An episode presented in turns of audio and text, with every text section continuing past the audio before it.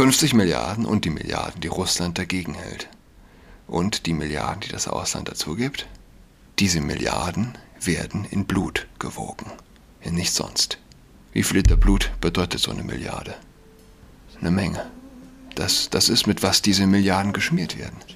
Nur damit, mit, mit nichts sonst, mit Blut. Man vergisst das schnell mit dem ganzen Gerede über Krieg, dass es sich wirklich um Krieg handelt.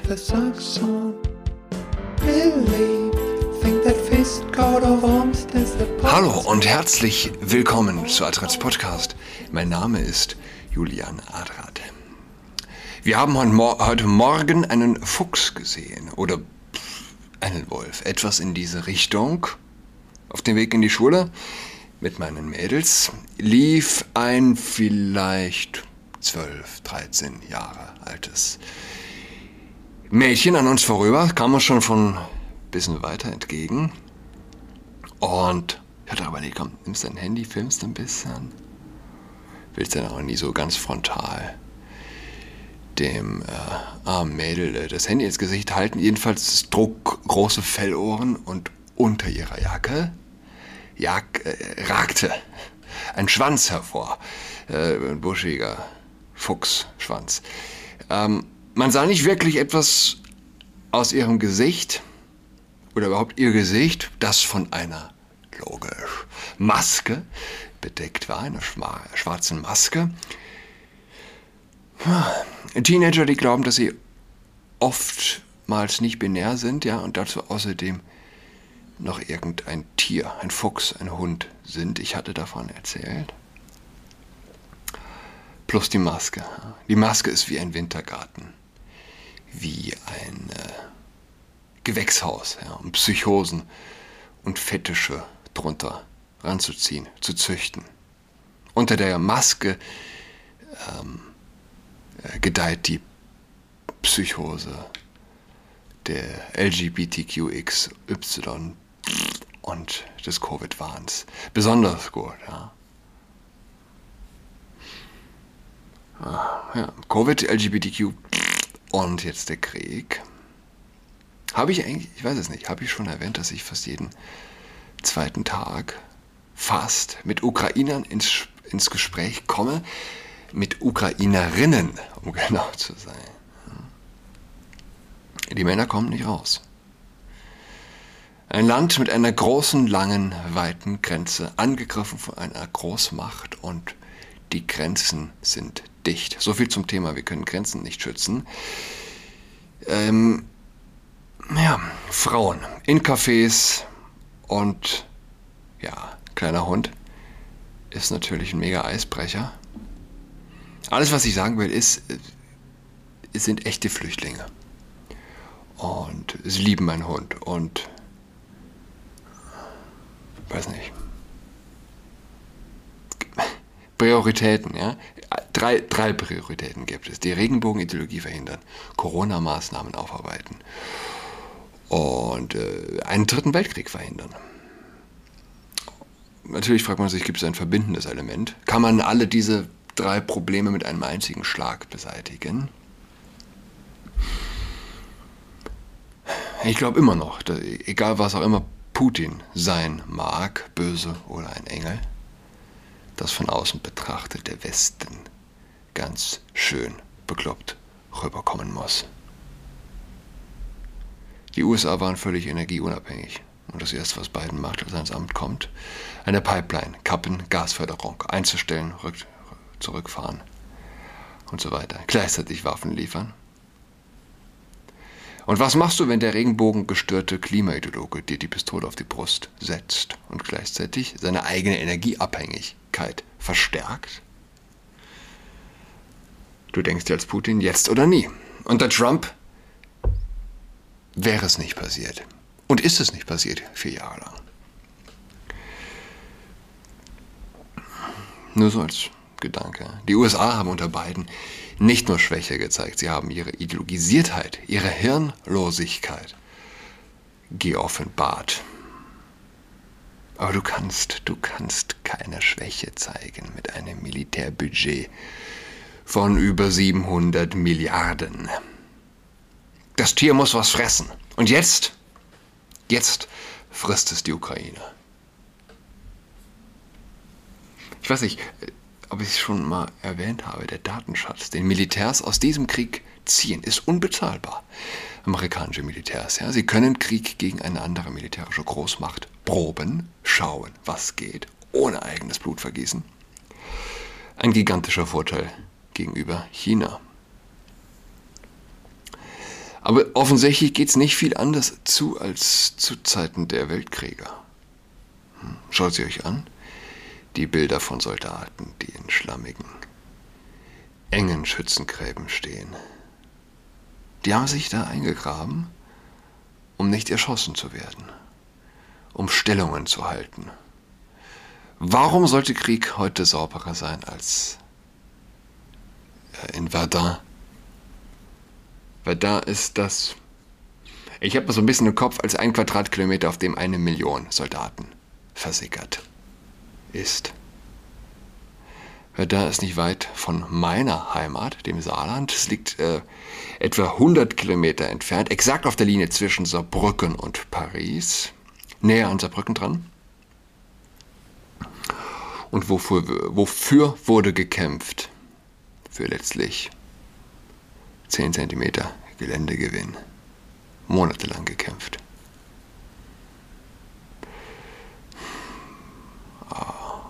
Aber nee, die Zahlen sollte ich vielleicht doch korrekt ja, bekommen. Ja, 75 Divisionen, 400 Geschütze zu Beginn der Schlacht, später ca. 1300. Auf der einen Seite Verluste dort 377.000 Soldaten, davon etwa 167.000 Gefallene. Auf der anderen Seite 50 Divisionen, 122, äh, nee, 1225 Geschütze.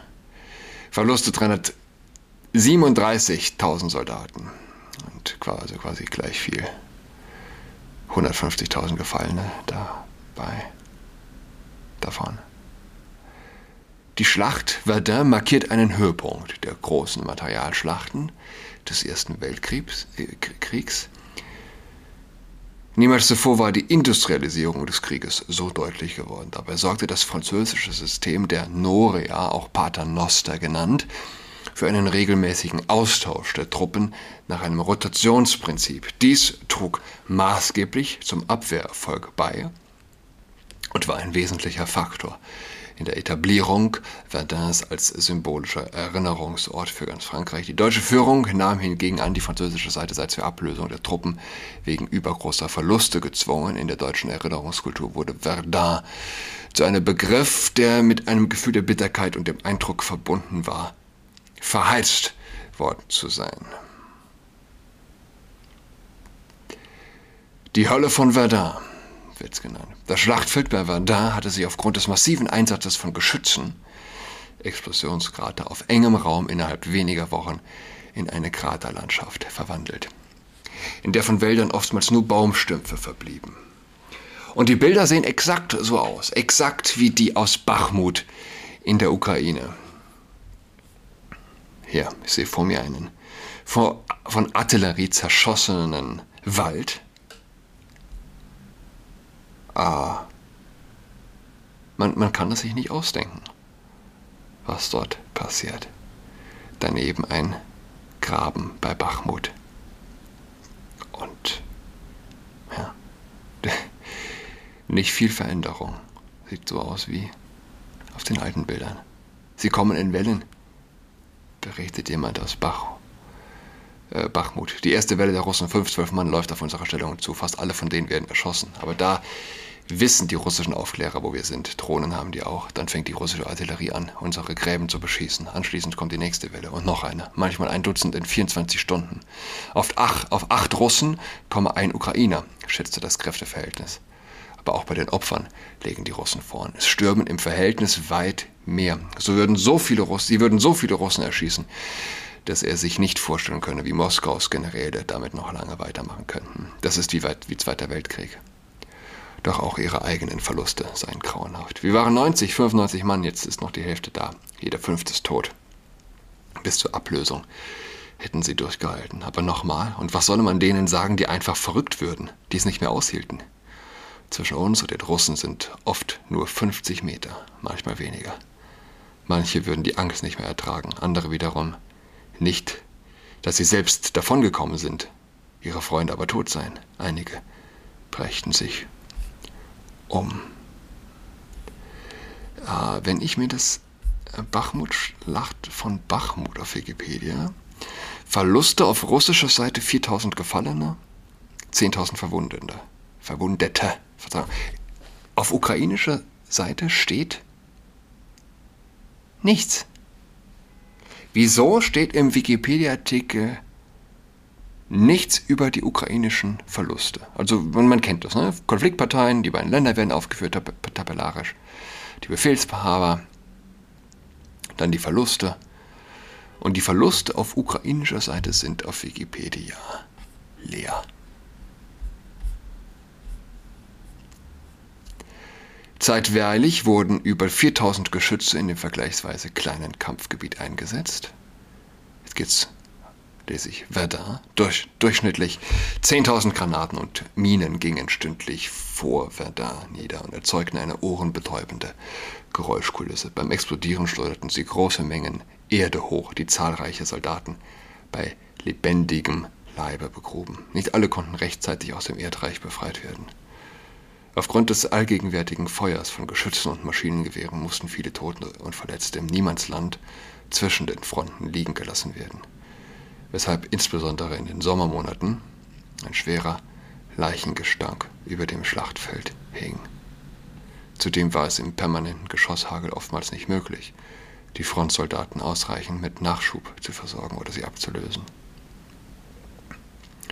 Bereits auf dem Weg zur vordersten Linie verloren zahlreiche Einheiten weit über die Hälfte ihrer Männer. Kaum ein Soldat, der vor Verdun eingesetzt wurde, überstand die Schlacht, ohne zumindest leicht verwundet worden zu sein. Die Soldaten mussten häufig stundenlang ihre Gasmasken tragen und mehrere Tage ohne Nahrung auskommen. Der Durst trieb viele von ihnen dazu, verseuchtes Regenwasser aus Granattrichtern oder ihren Urin zu trinken. Sowohl den französischen als auch den deutschen Soldaten graute es, vor dem Fronteinsatz bei Verdun. Das Schlachtfeld wurde von ihnen als Blutpumpe, Knochenmühle oder schlichtweg die Hölle bezeichnet. Bei Regen glich das Kampfgebiet einem Schlammfeld, wodurch jede Truppenbewegung stark erschwert wurde. Jeder Weg wurde eingetieft, das ganze Gebiet war ein einziges Trichterfeld. Immer stärkere Pferdegespanne mussten eingesetzt werden, um ein einziges Geschütz bewegen zu können. Diese Gespanne erlitten unter dem Beschuss besonders hohe Verluste bis zu 7000 Militärpferde sollen an einem einzigen Tag umgekommen sein. Eine besondere Bedeutung kam, den, kam den Forts von Verduns zu, die den Truppen zwar Schutz boten und zur Erstversorgung von Verwundeten eingesetzt wurden. Allerdings herrschen dort katastrophale hygienische Verhältnisse. Den militärischen Führungen auf beiden Seiten war durchaus bewusst, was die Soldaten in der Schlacht zu erdulden hatten.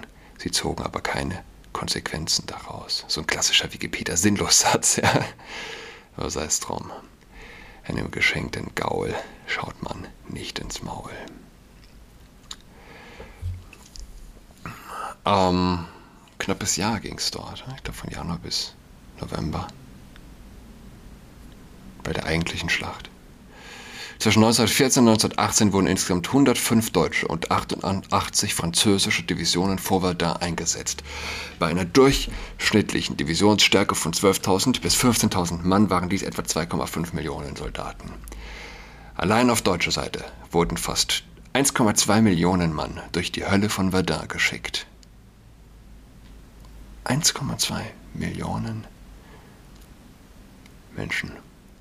Bei den Franzosen verhielt es sich ähnlich. Allerdings wurden dort die Truppen schneller durch ein Rotationssystem abgelöst. Bei diesem System war jede Division nur drei Wochen am Stück bei Verdun eingesetzt. Erste Woche erste Linie, eine Woche dann zweite Linie, eine Woche Ruhe. Die genaue Zahl der bei Verdun getöteten ist nicht endgültig geklärt. Die meisten recht aktuell erstellten. Es ist, erinnert mich an das Buch Der schmale Grat. Ich hatte das schon mal erwähnt berechnet aus dem Krieg. Koreakrieg ist es, glaube ich. Ähm, und oder, oder ist es doch Zweiter Weltkrieg? Bin mir gerade wieder nicht sicher. Es wurde doch verfilmt. Jedenfalls die Truppen, die, die einen, die einen sind auf dem Weg an die vordersten Linien, die anderen zurückkommen von der ersten, von der ersten Linie. Unfassbar glücklich, unfassbar glücklich und sie begegnen einander auf der Straße. Dabei sind es auch nur zwei Wochen Glück, da müssen sie wieder vorne hin. Aber für den Moment unfassbares Glück und auf der anderen Seite die un unfassbare Angst der anderen, die sie ablösen. Ist heute nicht anders. Nicht ein bisschen. Die meist recht aktuell erstellten Verlustangaben in offiziellen Dokumenten bieten nur eine grobe Orientierung. Dort ist die Zahl der Toten in der Regel innerhalb einer Gesamtverlustzahl neben Verwundeten, vorläufig Vermissten, in Gefangenschaft geratenen, ohne Konkretisierung enthalten. Dort dazu kommen durch die Zeitnähe bedingte Ungenauigkeiten, eventuell auch Beschönigungen.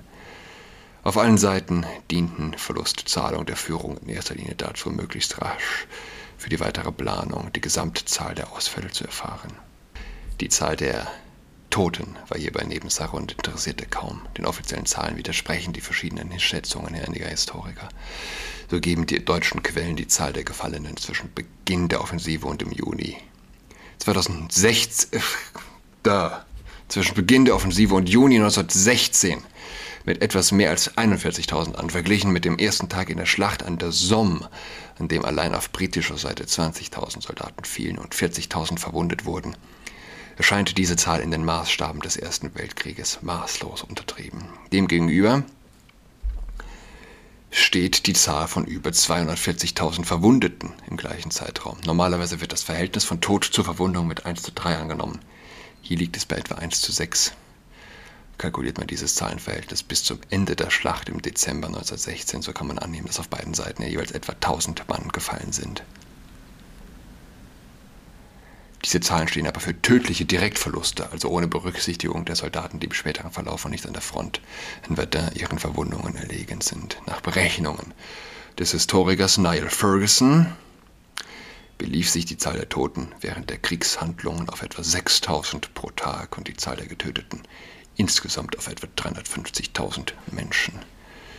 Rechnet man die Verwundeten im normalen Verhältnis von 1 zu 3 hinzu, müssten die Gesamtverluste beider Seiten auf etwa 800.000 Soldaten angesetzt werden. Zahlen des französischen Service Historique des Armées für den Zeitraum 21. Februar bis 12. Dezember gefallen 61.269, vermisst 101.151 wird immer noch, nochmal unterteilt in 1808 höhere Dienstgrade und 99.243 Mannschaften. Verwundet 216.337, 5.000 ungefähr höhere Dienstgrade, 210.000 Mannschaften. Es ist anzunehmen, dass mindestens 50 Prozent der Vermissten gefallen sind. Ähm, Und so geht es hier weiter mit den Zahlen.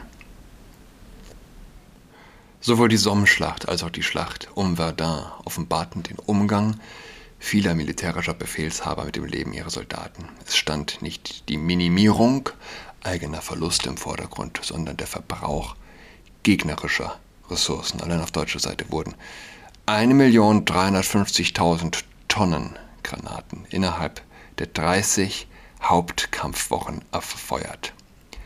Etwa 50 Tonnen Stahlsplitter liegen heute noch auf dem, jedem Hektar des Schlachtfeldes. Dies entspricht 5 Kilogramm pro Quadratmeter. Nach dem Sanitätsbericht über das deutsche Heer im Weltkriege 1914, 1918 hatte die 5. Armee unter anderem die Verluste für den Zeitraum von 21. Februar bis zum 9. September 1916 zu verzeichnen. Die Angaben gelten als verlässlich. Durchschnittsstärke von 572.855 Mann verzeichnete die 5. Armee in diesem Zeitraum. Ihr gehörten 48 Divisionen an, erkrankt 398.000, darunter 2744 Gaskranke, verwundet 240.000, gefallen 40.000, ich runde jetzt, ja. vermisst 26.000. Selbstmorde 29. 50 Milliarden aus den USA. Und kein signifikanter Fortschritt, soweit man das sagen kann. 50 Milliarden und die Milliarden, die Russland dagegen hält. Und die Milliarden, die das Ausland dazu gibt. Diese Milliarden werden in Blut gewogen. In nichts sonst. Wie viel Liter Blut bedeutet so eine Milliarde? Eine Menge. Das, das ist, mit was diese Milliarden geschmiert werden. Nur damit, mit, mit nichts sonst, mit Blut. Und man vergisst das schnell bei dem ganzen Gerede über Krieg, dass es sich wirklich um Krieg handelt. Und wer die Bilder sieht, ich glaube wirklich, viele leben in der Illusion zu glauben, oh, es ist nicht so schlimm wie damals. Schaut euch die Bilder an.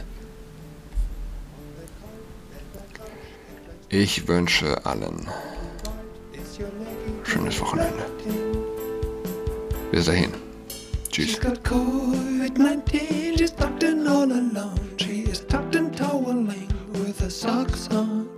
She's got COVID-19, she's tucked in all alone. She's tucked in toweling with a socks on.